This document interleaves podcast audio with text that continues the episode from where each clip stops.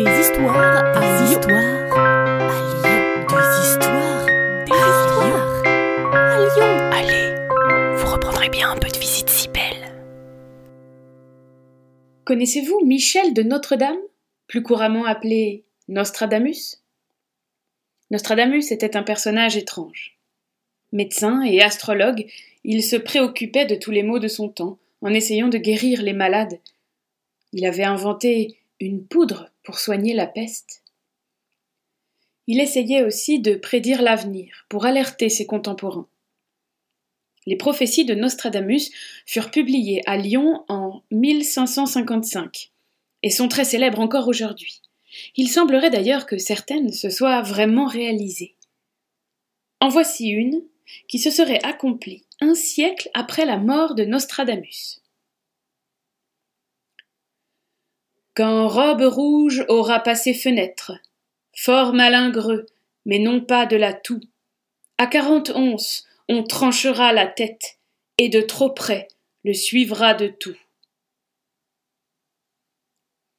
Dans les années 1630, un certain Henri Coiffier de Rusé, marquis de Saint-Marc, est introduit à la cour du roi Louis XIII par le cardinal de Richelieu, alors ministre.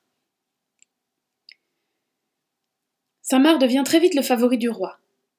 Il n'a même pas vingt ans, et il a déjà une place très importante à la cour. Malheureusement, le jeune homme est un peu trop sûr de lui, un peu trop arrogant. Très vite, il se retrouve mêlé aux intrigues de la cour. Il rejoint notamment un camp de complotistes qui tentent d'assassiner le cardinal de Richelieu pour mettre un de leurs amis à sa place. Saint-Marc rejoint son ami d'enfance, François Auguste de Toux, afin d'organiser le complot. Nous sommes en 1642 et le cardinal de Richelieu est en très mauvaise santé. Malade, il est en train de remonter doucement jusqu'à Paris depuis le sud. Saint-Marc et de Toux projette de s'emparer du ministre lorsqu'il sera à Lyon pour l'assassiner. Malheureusement, le complot sera révélé avant même qu'ils atteignent la ville.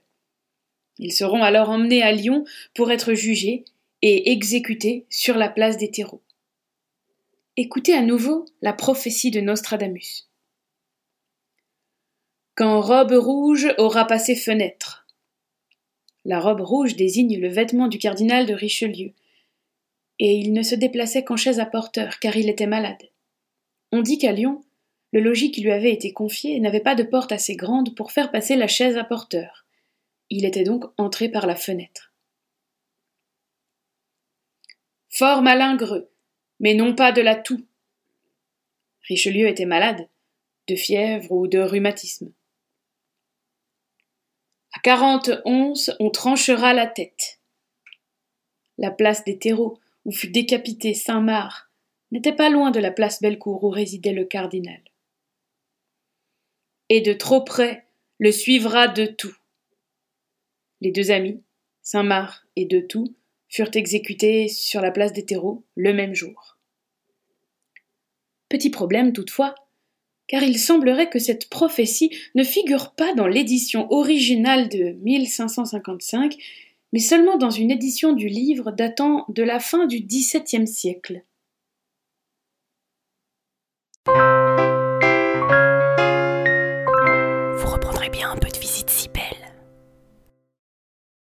Salut à vous Une gognandise, en parler lyonnais, c'est une plaisanterie. Ce podcast d'histoire, de légendes et de gognandises lyonnaises est proposé par les Visites si belles, visites théâtralisées et comptées à Lyon. Vous pouvez nous retrouver sur les réseaux sociaux, Facebook, Instagram et Twitter. Pour réserver des visites, rendez-vous sur notre site web, vous trouverez le lien en description. Et pour connaître les prochaines histoires, abonnez-vous. Sur ce, on vous dit à bientôt.